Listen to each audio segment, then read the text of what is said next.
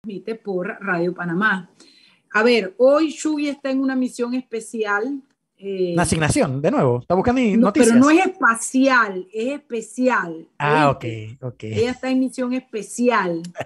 Eh, así es que vamos a comenzar. A lo mejor se incorpora eh, cuando, cuando baje del espacio, digo, cuando termine, se incorpore al programa. Oye, Mariela, te tengo, te, tengo, te tengo algo para ti. Venga. Enterpel. Queremos que seas nuestro nuevo friend. Por eso te invitamos a ser miembro de Frenterpel, solicitando de manera gratuita tu tarjeta en cualquiera de nuestras estaciones y tiendas de conveniencia. Con ella puedes acumular puntos para canjear por combos y productos, además de obtener muchos otros beneficios. Te esperamos para que pronto seas nuestro nuevo Frenterpel. ¿Cómo fue tu día hoy, Mariela? Ay, no sabes, desde un desalojo de un cliente en Costa del Este hasta tener que ir a la Fiscalía de Familia a sacar una persona que la llevaron conducida solo por una notificación. Nombre, nombre, nombre, nombre, no. Cuando los clientes me dicen tanto, es que no saben todo lo que pasa en los expedientes, pero yo ya dije que voy a perder la vergüenza de cobrar porque de verdad que te digo que, que, no es fácil subir y bajar escalera en este país.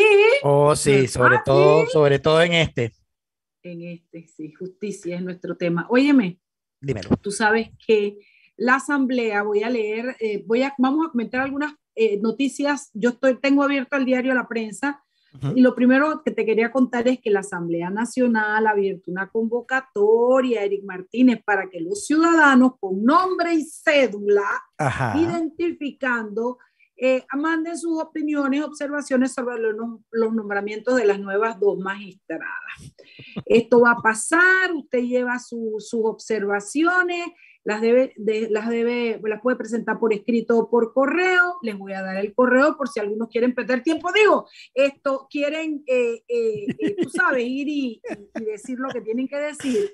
El correo es S mayúscula S general arroba asamblea También puede ir y dejarla en la Secretaría General de la Asamblea y así da un Mariela, por la Asamblea. Mariela, Déjame terminarlo nada más. Ah, ok, espérate, dale, espérate. dale, dale. Esto, bueno, ellos dicen que tú tienes que poner nombre, nombre y apellido y cédula y todo, y todos podemos hacerlo y está abierto hasta el 16 de octubre. O sea, hoy estamos a, creo que es a 14, está mañana viernes y el sábado usted podrá hacer sus observaciones.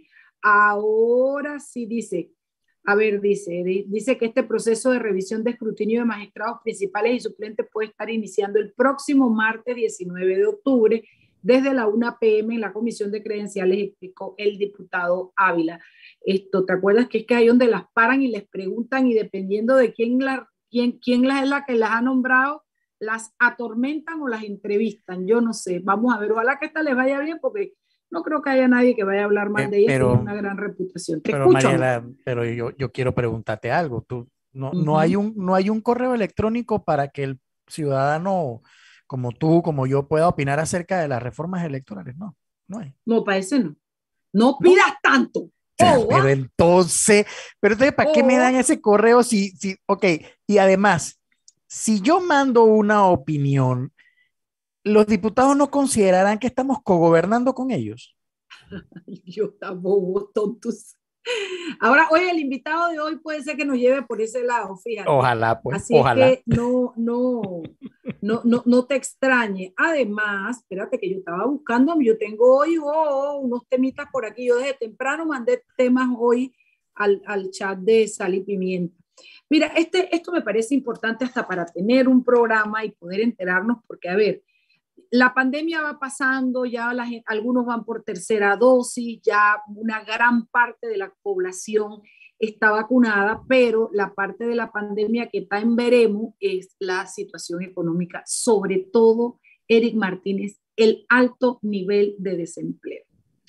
La Cámara de Comercio, eh, muy optimistamente, ha elevado la estimación que ellos hacen para el crecimiento del país durante este año que ellos habían dicho era de 8.2 y ahora están augurando que pueda ser de hasta del 13.8. Eh, Manuel Ferreira, que es el director de Asuntos Económicos de la Cámara de Comercio e Industrias, de Panamá nos explicó que la revisión se hace considerando el desempeño del segundo trimestre y las expectativas que se tienen para la segunda mitad del año. Tú sabes, pero viene la compradera, ¿no? Regalo de graduación, del Día de la Madre, de Navidad, de si hay... Entonces, es, eh, en el comercio entra una fuerte inyección de dinero, porque yo no sé la gente dónde saca plata, hermano, pero la gente va y compra su regalo. Y no es como yo cuando estaba chiquita que le compraba, ahorraba todo un año 10 centavos por semana y al final le compraba a mi mamá una taza que me costaba un dólar o una taza con un plato. Y mi pobre mamá dice, ¡ay, qué divino! Pero bueno, eh, así es que ellos están esperando que, que esto esté mejor para fin de año y eh, nos indican que la recuperación se está produciendo en, a distintos ritmos dependiendo de la actividad, ¿no? Eh, por ejemplo, la, está, dice que la, recuperándose muy bien las actividades que tienen que ver con el canal, los puertos y las exportaciones.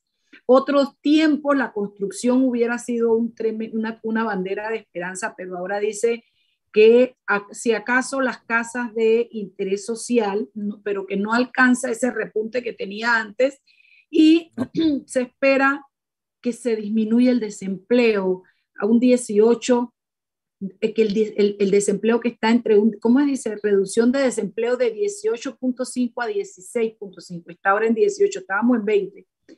Llegamos a una cifra astronómica, ahora estamos en 18.5 y él espera que se baje dos puntos, es la estimación que hace la, la, dos dígitos, es la estimación que hace la Cámara de Comercio y realmente eso es, Eric Martínez, la, ¿cómo se le llama eso? La, la, la, la, la, la, la necesidad más urgente. Mira, Métele comentario, compañero. Mira, mira, mira que eh, yo te iba a comentar, aprovechando que estás hablando de esto, hoy precisamente leí en la Estrella de Panamá una noticia que va ligada a esto, pero es como que la otra cara de la moneda.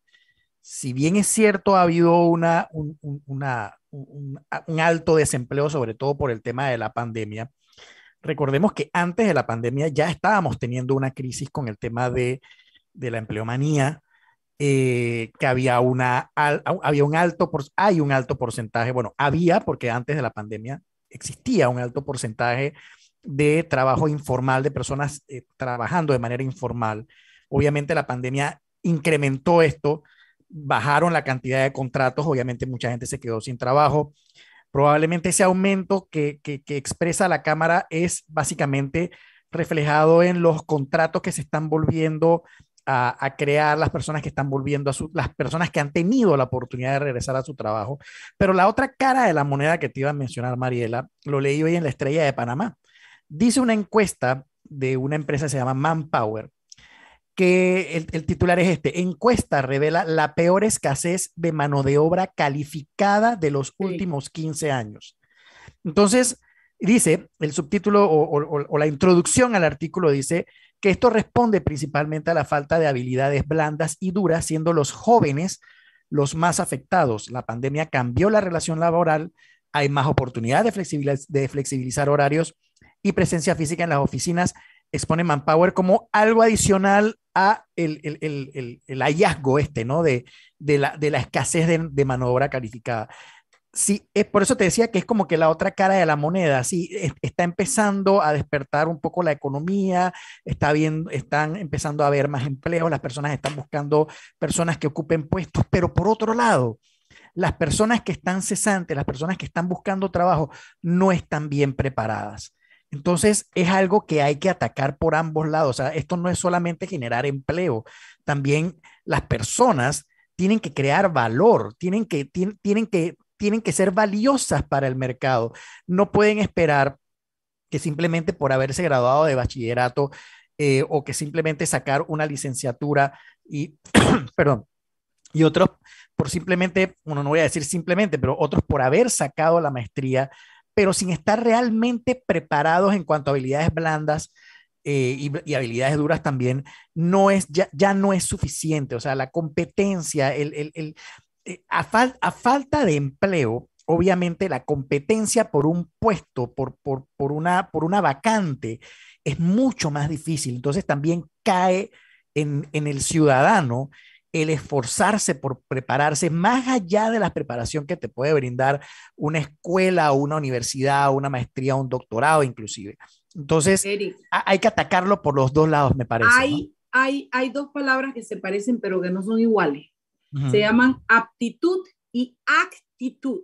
Es correcto. Y yo que soy, em, eh, eh, una, que soy empleadora, porque yo contrato personas para trabajar para mí, te digo, que yo veo, primero que la, la educación definitivamente no, no, no, no, estoy descubriendo el agua tibia, está muy mal.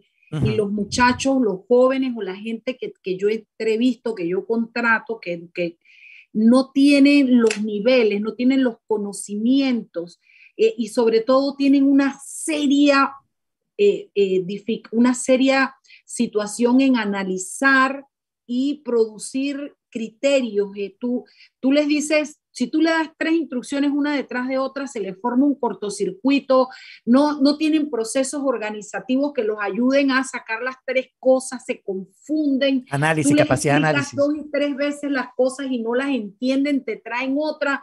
Eso en una parte. Pero también está la otra parte que es la actitud, que yo te quiero decir que, que los muchachos, sobre todo los muchachos, tú los ves que a ellos realmente, si tú les dices las vainas y tú los regañas, lo que sea, a ellos no les importa. Ellos si no están contigo van y buscan otro trabajo y si no, o sea, es una, es una situación en la que tú no los ves con hambre de aprendizaje, porque hay gente que no tiene las herramientas, pero llega a una oficina y lo quiere aprender todo y aprovecha todas las oportunidades para conocer sobre este otro proceso, sobre este otro procedimiento, pero yo los veo con una apatía de llegar a cumplir el horario, con, toda la falta de aptitudes que tienen, además tampoco tienen esa beligerancia de prepararse, porque en la época en que vivimos, sí, sacar el título es importante, Eric, pero es más importante aún poder esto, que te digo, eh, eh, eh, entender cómo funcionan las cosas y eso está todo en Internet. Tú nada más, tú puedes tener un título o no tenerlo, pero tú buscas en Internet desde cómo pegar un botón hasta cómo fabricar una bomba atómica y todo lo encuentras. Entonces tú no me puedes decir que porque la escuela no te preparó bien, tú no puedes ir y revisar proceso, pero para eso tú necesitas una actitud beligerante sobre el tema. Y sabes que no lo veo. Bueno, antes de irnos, porque ya nos toca irnos al cambio, Eric, casi, casi que enseguida, te quería comentar, viste lo de los muchachitos, ¿no? En Guatemala. No, no, no, no, no, no, no he salido. O sea, lo, lo, último que sé es que ahora sí ya escogieron el asiento de uno de ellos en el avión. O sea, ya casi que está listo, pues, allá. Bueno, eso es lo que es. Ya ventana, dice. a Guatemala la documentación necesaria para la extradición y que resulta que esto están ya en, los temas de revisar, de, de, ver que todo esté bien y como tú dices, esto eh, eh, a buscar el asiento para que la persona se monte. El otro chico, el otro de los príncipes, se queda en Guatemala porque todavía tiene una apelación pendiente en un tribunal y es aquí donde los príncipes, después de haber sido apresados juntos, van a, dividirse y uno se van para Estados Unidos, uno se va y el otro se queda en Guatemala, eh, por los trámites que te estoy hablando. Pero eh, bueno, ¿qué quieres que te diga? Eh, una situación triste, pero yo espero que cuando lleguen a Estados Unidos, cuando Luis llegue a Estados Unidos, sepa lo que tiene que hacer, porque el papá no ha hecho mayor esfuerzo él para poner el pellejo por los hijos. Yo no digo que no haya gastado plata, yo no digo que no haya comprado abogado, pero yo me hubiera ido para Estados Unidos, ¿qué es lo que necesitan conmigo? Aquí estoy, suelta a mis hijos, que aquí estoy yo. Pero bueno, el señor eh, eh, como que no va por ahí la cosa con él. Pero en fin, son las 6 y 15 y mientras buscan el asiento, digo, mientras todo sigue transcurriendo, Así nos vamos a ir un cambio porque ya tenemos en sala a nuestro invitado del día de hoy. Vámonos al cambio, Willy. Digo, Jimmy.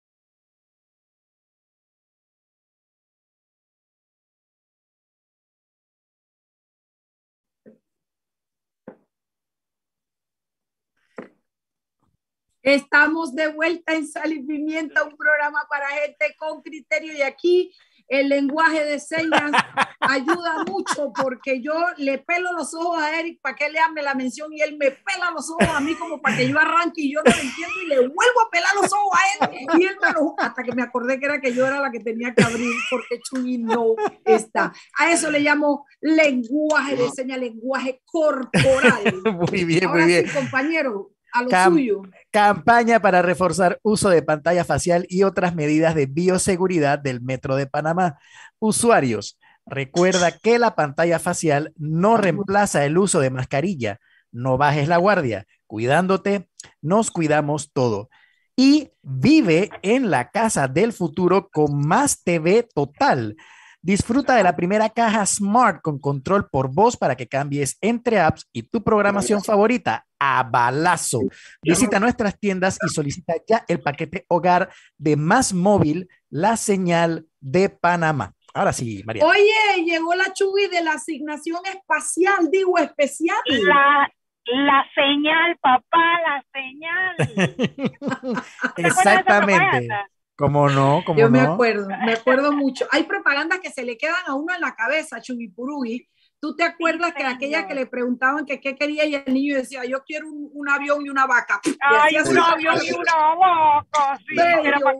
comérselo. Hay propagandas que Un avión y se una le vaca. quedan a uno. Y ese muchachito de la señal, que ya debe ser un viejo. eh, Sí, ay, ya un muchacho ya adulto, ya. Sí, ya tiene que ser, ya tiene que tener hijos. Oye, Mechugi, ya que Venga. llegaste y ya nuestro invitado está aquí, ¿tú Oh. quieres darle la bienvenida y introducirlo al tema? Pues por supuesto, sí, para eso entré, expres- expresamente para eso. Mira A tú. ver, hoy en Sal y Pimienta vamos a debatir sobre las reformas electorales que, digo, no he podido chequear, pero hasta donde miré todavía estaban debatiendo en la Asamblea Nacional. Después de la presentación del proyecto de ley por parte de los magistrados, un trabajo de más de un año de la Comisión Nacional de Reformas Electorales, donde se abrió una mesa técnica debido a presión ciudadana por la cantidad de modificaciones que eh, desvirtuaban lo que se quería conseguir con las reformas, llegó el proyecto a segundo debate ya medio golpeadito, porque los temas verdaderamente importantes los han, eh, o los han quitado, o los han alterado.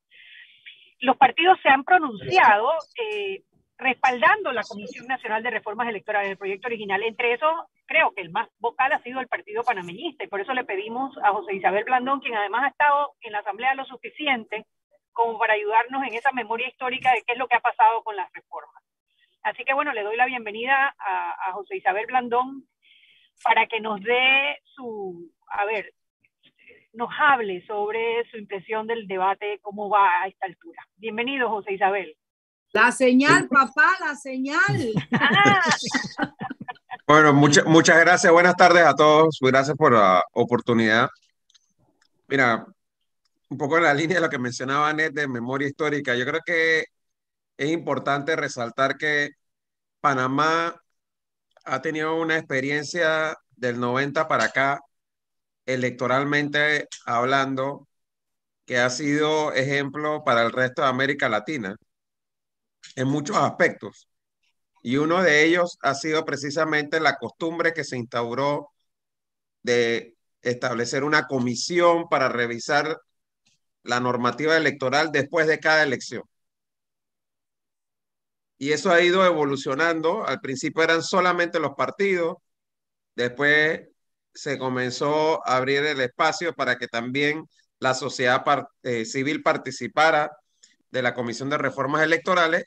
Y lo bueno ha sido que con sus tropiezos y avances en, en el balance, el sistema electoral panameño ha ido mejorando, pero hay cosas que, digamos que son las grandes eh, deficiencias que ya venimos arrastrando también de muchos años, y una de ellas ha sido la asignación de curules en los circuitos plurinominales. Eh, ¿Y el problema cuál fue? El problema es que Panamá ha tenido un sistema mixto, híbrido, medio complicado, para el que no, es, eh, no está in- in- metido en el tema. al 100% de circuitos uninominales donde se elige un solo diputado y gana el que más votos saca, y circuitos plurinominales en donde por definición lo que buscan los circuitos plurinominales es que haya una representación proporcional, o sea, que las minorías también tengan representación eh, en asamblea. Ese es un sistema que viene desde la elección del 84 y en aquel entonces ya existía cociente, medio cociente y residuo, pero como lo dice la palabra residuo, el residuo era el resultado de una recta. Eso es el residuo. Sin Mm. embargo, irónicamente, después de la dictadura y ya en democracia, la bancada mayoritaria de la Asamblea del periodo 90-94, que era la democracia cristiana, creyendo que siempre iban a ser mayoría, impulsan un cambio a la definición de residuo. Y ese fue, para que quede, como dice Anet en la memoria histórica, el, el impulsador de eso, el papá de esa criatura fue José Antonio Sosa. Mira que cuando dije memoria histórica no te estaba diciendo viejo, José Isabel, solamente No, para- no, yo estaba para- peladito en esa época, pero me acuerdo. Experimentado. Solo era experimentado lo que te Con decían. juventud acumulada, digamos. Juventud sí, no, acumulada. comencé tempranito, pues vamos a decirlo así. Mira, Entonces, que- que- que- sí. Ajá, entonces, ¿qué pasa? Echa el cuento de cómo se dio eso, cómo fue aquello. Yo le he oído esa historia a José Isabel y me río porque me enteré de nombres y de situaciones que, que, que realmente no sabía que habían pasado así, pero bueno, memoria histórica que le llaman. Eh, Entonces, ¿qué pasa? En ese periodo, más o menos estamos hablando del año 92, que se aprueba esa reforma electoral, le cambian el concepto de residuo. Hasta la elección del 89, el residuo era para los partidos más votados después de haber asignado cociente y medio cociente.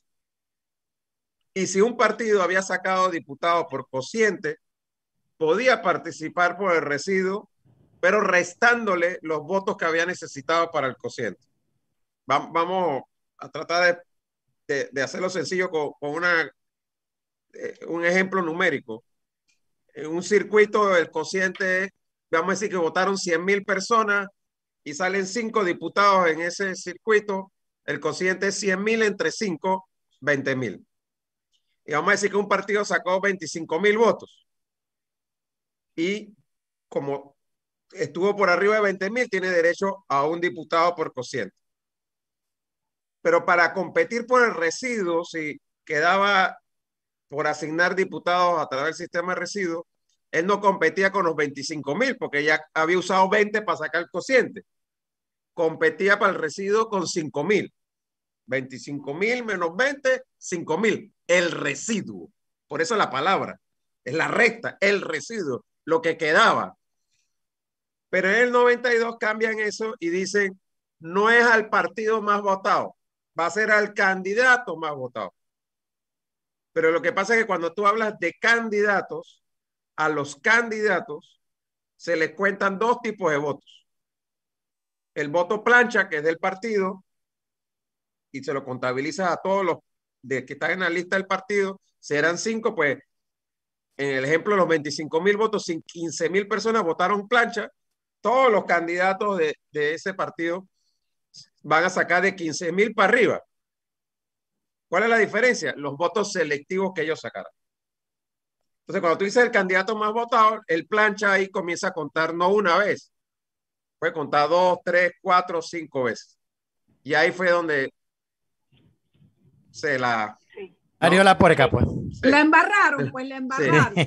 Claro, ¿qué- claro, porque hoy tienes, hoy tienes un partido revolucionario democrático que sacó alrededor del 30% de los votos y consiguió más del 50% de las curules. Entonces ahí te das cuenta que no está cumpliendo la misión de proporcionalidad que exige la Constitución. Así es, y es que he dicho, de, de- de, ah, como lo estás planteando tú, Anet, de una manera muy sencilla, ¿qué es la proporcionalidad? Hombre, que si yo saqué el 30% de los votos para diputados, yo voy a sacar el 30% de los diputados.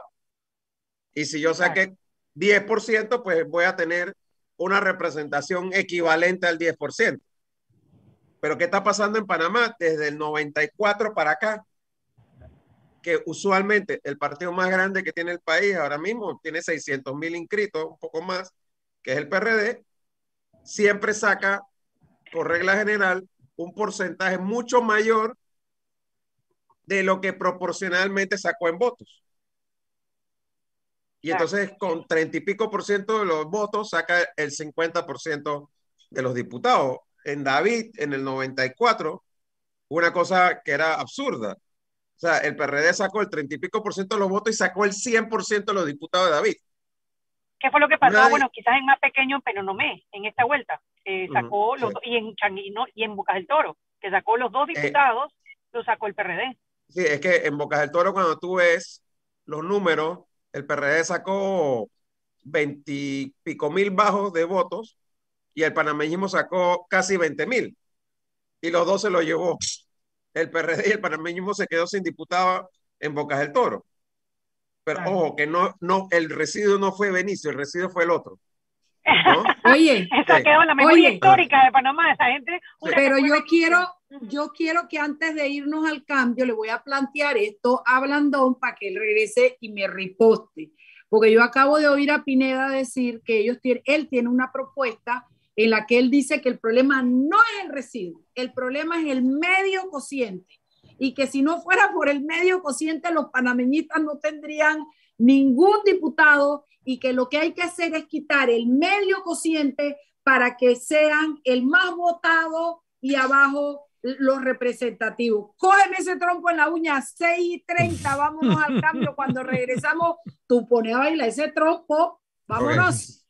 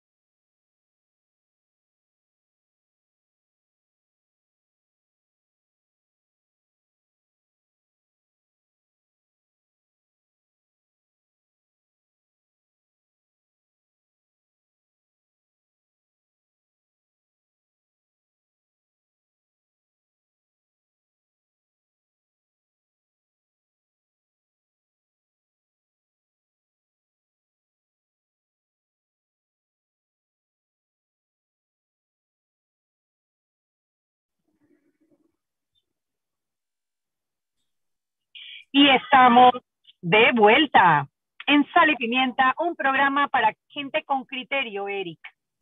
A ver, me podrás creer que no tengo las, las pautas a la mano, pero adivina, ya lo logré.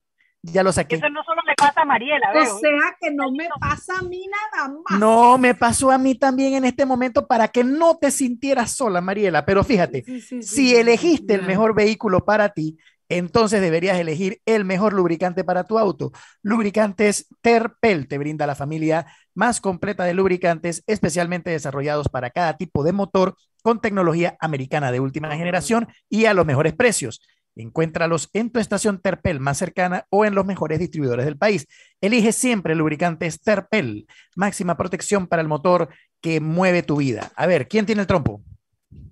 Chalo, eh, eh, Blandón. Bueno, sí, mira, me preguntabas lo, de la propuesta de, Pineda. Me imagino que es la propuesta que presentaron eh, al debate la bancada del PRD y efectivamente ellos ahí hablan de cociente y luego van a la lista de más votados. Pero nuevamente, esa propuesta que ellos hacen favorece a los partidos más grandes y sobre todo pues al PRD.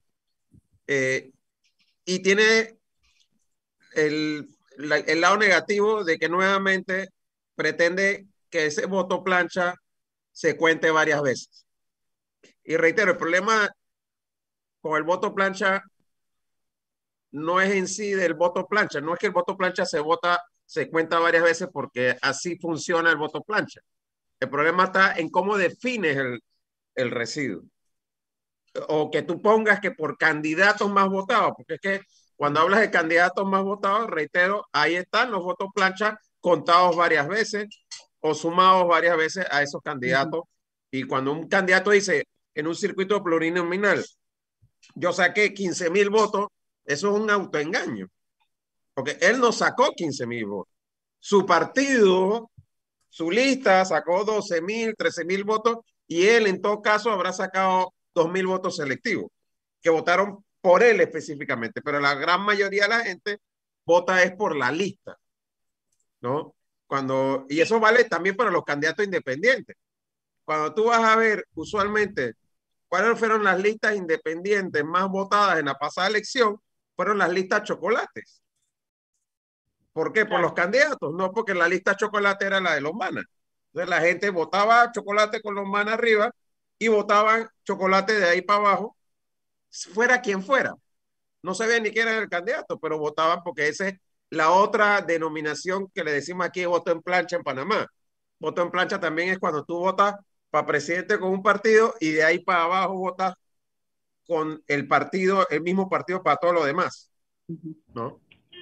Claro, ah, yo tengo una apuesta aquí con los, con los, con los compañeros y es que si bien el PRD es el que más está impulsando mantener o cambiarla en su favor la, eh, eh, la asignación de curules por, por residuo, muy bien en la próxima elección, como se están planteando las cosas y con el desencanto que hay con el gobierno actual, podría jugarles en contra. Yo, yo no sé, o sea, podría ir en, favor de otro partido o incluso de una de esos colores de las bancadas independientes si llega a haber un candidato fuerte independiente para la presidencia. No sé cuál sería tu, si te quieres sumar a nuestra apuesta. no estoy tan seguro, Anet, porque realmente hacia abajo el tema del clientelismo es muy fuerte. Eh, y si bien eh, hay ese voto del que vota para presidente con un partido, con una lista de un color X, muchos votan para abajo con todo lo demás. Eh, cuando hay un componente de clientelismo tan fuerte como lo hubo en la elección del 2014, por ejemplo, que los candidatos de cambio democrático iban regalando nevera, estufa, carro, casa, de cuanta cosa. Sí, eso realmente eh, alteró mucho al punto de que ellos sacaron mucho más diputados de lo que sacaron en votos para, para presidente, pero en aquel entonces no había voto en plancha. En aquel entonces ellos hicieron eso que algunos están por ahí planteando como si fuera la gran solución de que a los candidatos más votados solamente voto selectivo. Eso tampoco es la solución. Cuando, cuando en el 2014 solo había votos selectivos, el partido que más se benefició de eso fue el partido en gobierno, Cambio Democrático. ¿Cuántos independientes salieron en el 2014? Uno solo. Solamente, Ana Matilde Gómez. Ana Matilde, Entonces, ahora, en el 2019, con voto plancha vigente, voto selectivo, el sistema de cociente, medio cociente y residuos salieron cinco independientes. Entonces, no es cierto que es mejor el sistema de eh, vota selectivo todo. Ese sistema, dentro de, de, de, una realidad clientelista, va a favorecer es al gobierno y a los candidatos claro. de gobierno. Entonces, y este, este nuevo, Ajá. este nuevo sistema, este nuevo sistema que trajo anoche el magistrado Eduardo Valdés, el sistema DONT, que bueno, que de hecho se discutió en la Comisión de Reformas y en la Comisión de Reformas lo habían rechazado y ellos se lo traen ahora. ¿Cuál es tu, tu opinión sobre ese sistema? Mira, el sistema DONT eh, existe en muchos países, pero es criticado precisamente porque favorece a los partidos mayoritarios. Digo, y, y eso no necesariamente es malo, ojo. En muchos países lo que, lo que hacen es que ellos dicen, bueno, tenemos que tratar de que quien gane el Ejecutivo tenga la mayoría en asamblea para que haya, entre comillas, gobernabilidad. Pero la tendencia aquí en Panamá y el debate en Panamá ha sido en dirección contraria. El debate en Panamá es cómo aseguramos representación a las minorías, no cómo le aseguramos a la, a la minoría más grande tener la mayoría en la asamblea. ¿no? Entonces, si, esa la, si lo que queremos es que haya una mayor representación de las minorías o que haya una representación proporcional, que si que sacaste 40% tengas 40% y no 60%, el dejón no es el mejor mecanismo para eso. ¿no? El mejor mecanismo para eso es lo que propuso la Comisión Nacional de Reformas Electorales, en donde se cambia la definición de residuo para volver a la definición que estuvo vigente para la elección del 89. Aparte de esa de la de ese tema que no sé, me parece que es el, el si no el más importante, uno de los de los más importantes. Hay tres temas que están en debate en este momento. Eh, uno, el tema del fuero penal electoral, el otro, el tema de paridad y el otro, el financiamiento la división entre financiamiento público entre los candidatos por libre postulación y los candidatos por partidos políticos. ¿Cuál es la posición del Partido Panameñista en estos tres temas? Bueno, mira, nosotros en los debates de la Comisión Nacional de Reformas Electorales fuimos quienes propusimos eliminar el fuero penal electoral. Que no estamos a favor definitivamente de que eso se mantenga así. No es lo que se aprobó en primer debate. El primer debate mantiene el fuero penal electoral. Eh, también estamos a favor de la paridad. Eh, definitivamente, las normas que estuvieron vigentes en la elección del 2019 eran un avance, pero dejaron una puerta abierta de escape, ¿no? De, de que se podía no cumplir la paridad si las secretarías de mujeres certificaban que no había mujeres que querían correr y en la práctica, pues todo el mundo certificó que no había mujeres y entonces se, se, se se burló el concepto de paridad que estaba ahí. Entonces, eh, la reforma, como se aprobó en la Comisión Nacional de Reformas Electorales, cerraba esas puertas. Eh, y en el tema del financiamiento también, desde la comisión hemos estado de acuerdo con que haya una distribución más equitativa, eh, entendiendo también las diferencias que hay entre candidaturas de partido y candidaturas independientes. No es exactamente eh, lo mismo, un candidato presidencial de un partido, el subsidio que recibe no es para él exclusivamente, lo tiene que distribuir entre los candidatos del partido a nivel nacional. No es lo mismo que un candidato presidencial independiente que solo responde ante sí mismo. Y cada uno de los candidatos independientes, por ejemplo, un candidato a diputado que corre, cuando gana, a él no le redistribuyen ningún real de lo que gastó en su campaña al candidato independiente sí le, sí le pagan. Le dan una retribución después si salió electo. Sí, con unas restricciones casi que hacen casi imposible usarlas. De hecho, la mayoría de los candidatos independientes, si no todos, no recibieron ese subsidio en esta vuelta porque le pusieron unas restricciones que solo podía ser utilizado en capacitación para gente de su equipo. Ok, pero una... la, reciben. Lo que te quiere decir que un candidato a un partido no recibe ni eso. Claro, claro. entonces, entonces sí hay que, no estamos de acuerdo en buscar una distribución más equitativa. Para nosotros más equitativa no es 50-50 porque reitero que no son las mismas los mismos compromisos de un partido político de alguien que está pero por lo menos el porcentaje que sacas en, el porcentaje que sacas en votos sería justo que cada, cada, tengan el porcentaje que sacan en votos pero no iba por ahí con eso, eh, José Isabel, iba a preguntarte si yo te, te, sentara y te dijera, a ver, me dicen que puedo elegir solo una, una de las modificaciones dentro de esa lista que Anet te leyó y que tú acabas de comentar, ¿cuál tú consideras que es la más importante por la que debemos pelear hasta que nos alcance el aire? Eh, mira, es difícil decirlo. Yo, yo te diría que estaría entre el tema de paridad y el tema de, de la asignación de curules, ¿no? Eh, yo creo que eh, las dos son casi que igualmente importantes.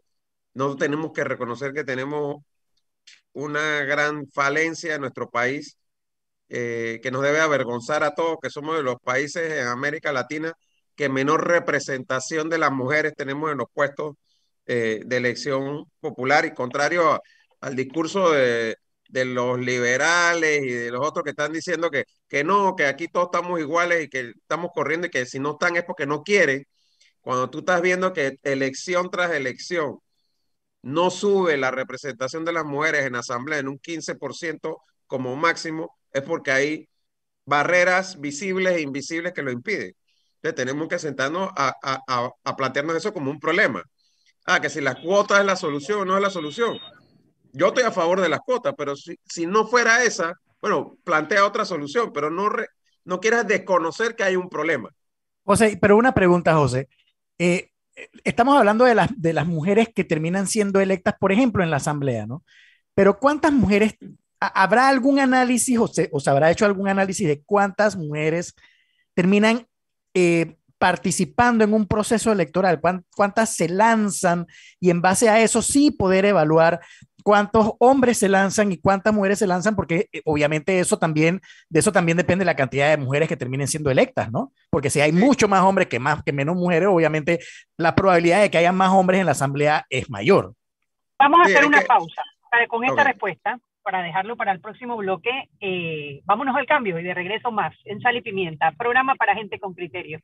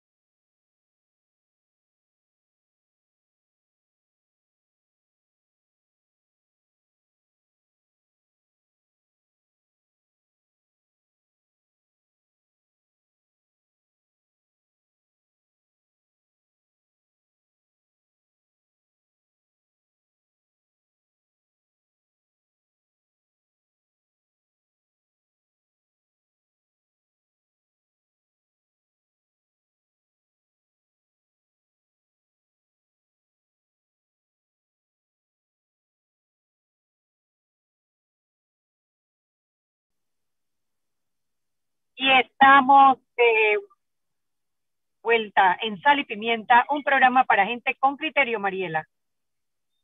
Don Eric, todavía usted tiene algo que leer, ¿verdad? No, lo único que tengo que leer, bueno, o repetir es la pregunta que le hice a José.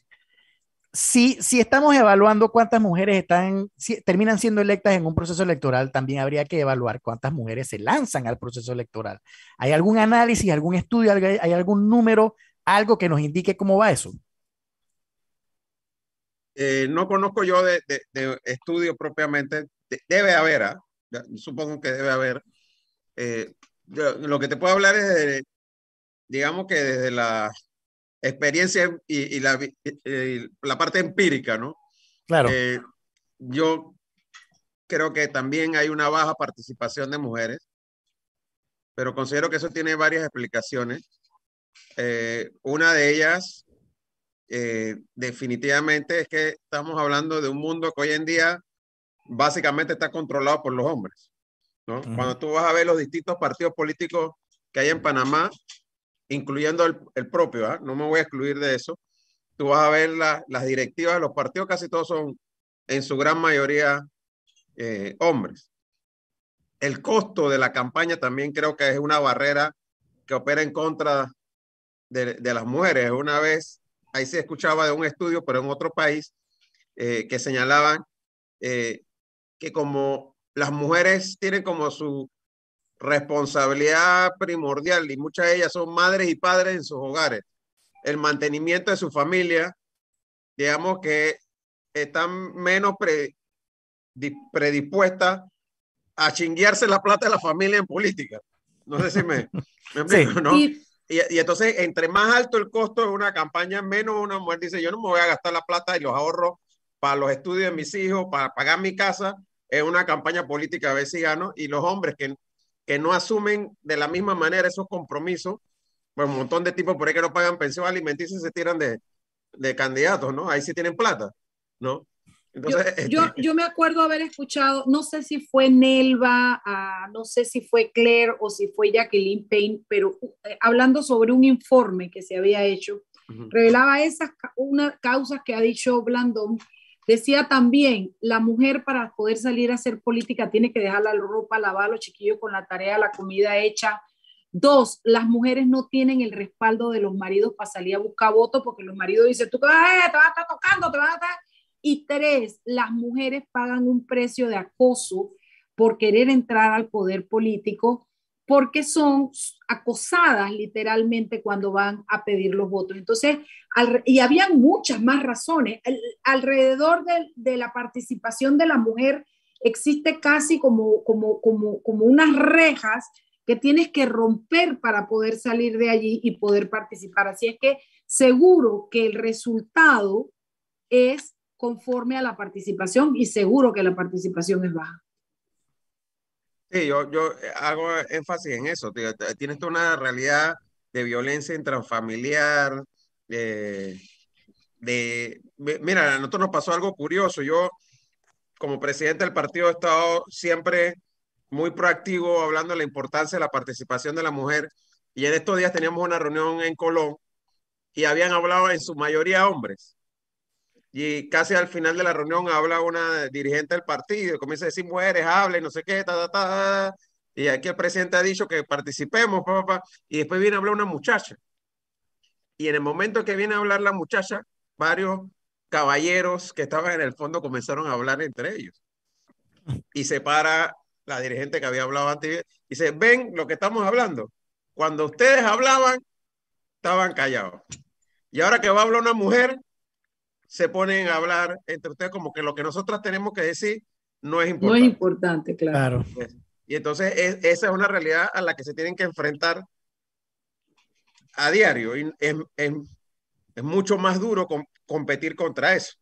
Por eso, y eso también sí me acuerdo que me lo mencionó una vez Teresita, eh, muchas veces las mujeres que compiten en la vida política van con un empuje y un carácter porque es que se tienen que sobreponer a mil y unas cosas y obstáculos sí, casi imponerse. mayores a los que uno como hombre se tiene que, que, imponer. Y entonces tienen que ser, por decirlo así, más hombres que los hombres a veces en, en, en algunas cosas para lograr hacerse escuchar. Y eso no solo es en la política, Eh, quiero, o sea, los porcentajes de participación de mujeres en puestos de, de toma de decisiones, como en juntas directivas, es bajísimo, bajísimo en la banca, bajísimo en el gobierno, bajísimo en las empresas privadas. O sea, no es un problema solamente de la política. Eh, y, y, yo por eso, bueno, pero eso es para otro programa. Antes no estaba de acuerdo con el tema de las cuotas, pero es que si no se ponen cuotas, nunca vamos a poder alcanzar, o, o no, nuestras nietas no van a ver la ansiada paridad, ¿no? Eso hay que acelerarlo de alguna manera. Así es hubo otro debate y bien importante que pareciera superado, que fue el tema de propuesto por la bancada de la bancada de Yanivel Ábrego del CD, porque hay que como que dividirlas, ahora parecen dos partidos en uno, eh, en donde estaban buscando poder cambiar las juntas directivas como por, petición de la mayoría cada dos años. Fuera de que sea Yanivel Ábrego expresamente para quitarle el partido a Rómulo Rux, sin entrar en, la, en eso, en general, cómo eso afectaría a los partidos políticos eh, esa, esa, esa modificación que ya retiraron, entiendo. Sí, bueno, generaría una inestabilidad. Imagínate que aquí nosotros pudiéramos cambiar al presidente, o sea, el presidente tiene un periodo de cinco años, pero cada dos años pudiéramos llamar a un referéndum para ver si la gente quiere que el presidente se quede o no. Puede sonar atractivo, pero genera, además el costo genera una inestabilidad permanente en el país, es lo que ocurriría a nivel de, de, de los partidos, ¿no? Eh, ahora, yo sí creo, y nosotros en el panameñismo lo hemos hecho ya en dos ocasiones, después de una derrota electoral, es válido, aunque te queden cuatro años o dos años, que tú plantees a nivel de membresía, oye, esta directiva que nos llevó a la derrota la queremos cambiar. Y, y que tú no me vengas, ah, bueno, que si ellos no renuncian, te la tienes que, eh, aguantar por los próximos tres años porque todavía les quedan tres años.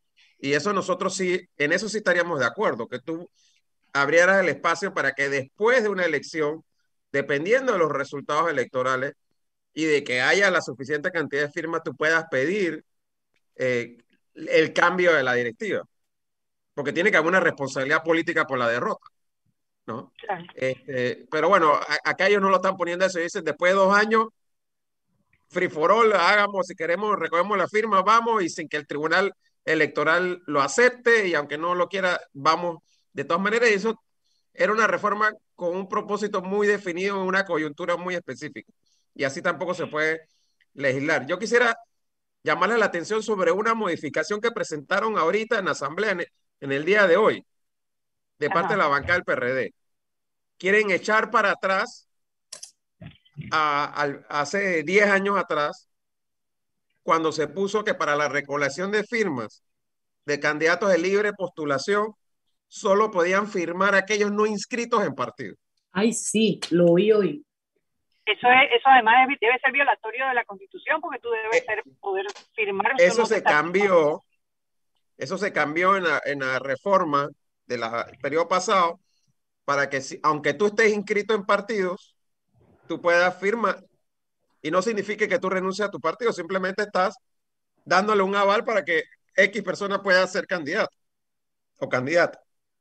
Bueno, eso lo están eliminando para volver para atrás, ¿no? Y que no pueda Como dejar presos a la gente que está inscrita en partidos políticos. Es no, pero además estás, estás, limitando el universo de quién te puede firmar, porque en Panamá claro. la mitad de las personas inscritas en partidos. Ya de salida, no cuentas con la mitad de la firma. Pero lo haces coartando el derecho y la libertad de alguien de elegir lo que quiera. Quiero ser de un partido y quiero apoyar a este. Quiero salirme del partido ahora o no, pero quiero apoyar a este. O sea, realmente. Y es que además yo te digo, en la, en la pasada elección hubo panameñistas que le firmaron a candidatos independientes o a candidatas independientes porque dijeron, yo creo que tienen el derecho de correr. Aunque claro. yo no vaya a votar por ellos, pero hombre, me parece bueno que haya más opciones. Claro. Y, y, y, entonces, pero eso ahora lo están prohibiendo. Si se aprobara esa modificación. Si se aprueba esa modificación. Ay, Dios mío, la Asamblea Nacional. ¿Cuál sería tu calificación, aquí para terminar, de la actual Asamblea Nacional? Porque todo el mundo dice, bueno, es que esta es la peor, pero yo creo que es que todas las que nos hemos enfrentado siempre decimos, esta es la peor, ¿no? Bueno, Tratando mira, de ser yo, objetivos. Cuando yo dejé de ser diputado en el 2014 y pasé a ser alcalde, Eh, nuestra amiga Flor Mirachi me preguntó en un knockout que qué yo pensaba de esta asamblea, de la, del periodo pasado. Y yo le dije, uno siempre dice que la que tenemos es la peor hasta que viene la siguiente. Pero hay un deterioro evidente, no me puedes decir que no. Hay, no, pero yo digo, esta es peor que la anterior, pero, que tenemos cuidado, que con las mismas reglas del juego la que viene va a ser peor. Claro. Eh, te puedo entenderlo, pero la que tenemos ahora tiene un deterioro a todo nivel desastroso, de verdad que sí, de verdad que sí. Bueno, eh, querido José Isabel Blandón, gracias por haber venido a menos que la Chubi Purugi tenga algo, ella está terminando de bajar del espacio, de la, de, la asignación espacial que Ahora, ese deterioro se debe... No, yo tengo una última pregunta si me escuchan. Ese deterioro... A ver, aquí entre en mi espacio... La, en la ñapa, la ñapa. La ñapa. Ese deterioro se debe a las reglas electorales o a la crisis de los partidos políticos. yo diré que un poco a las dos, pero sobre todo a, a las reglas electorales las reglas que tienes condicionan el resultado que obtienes. ¿Puedo decir algo?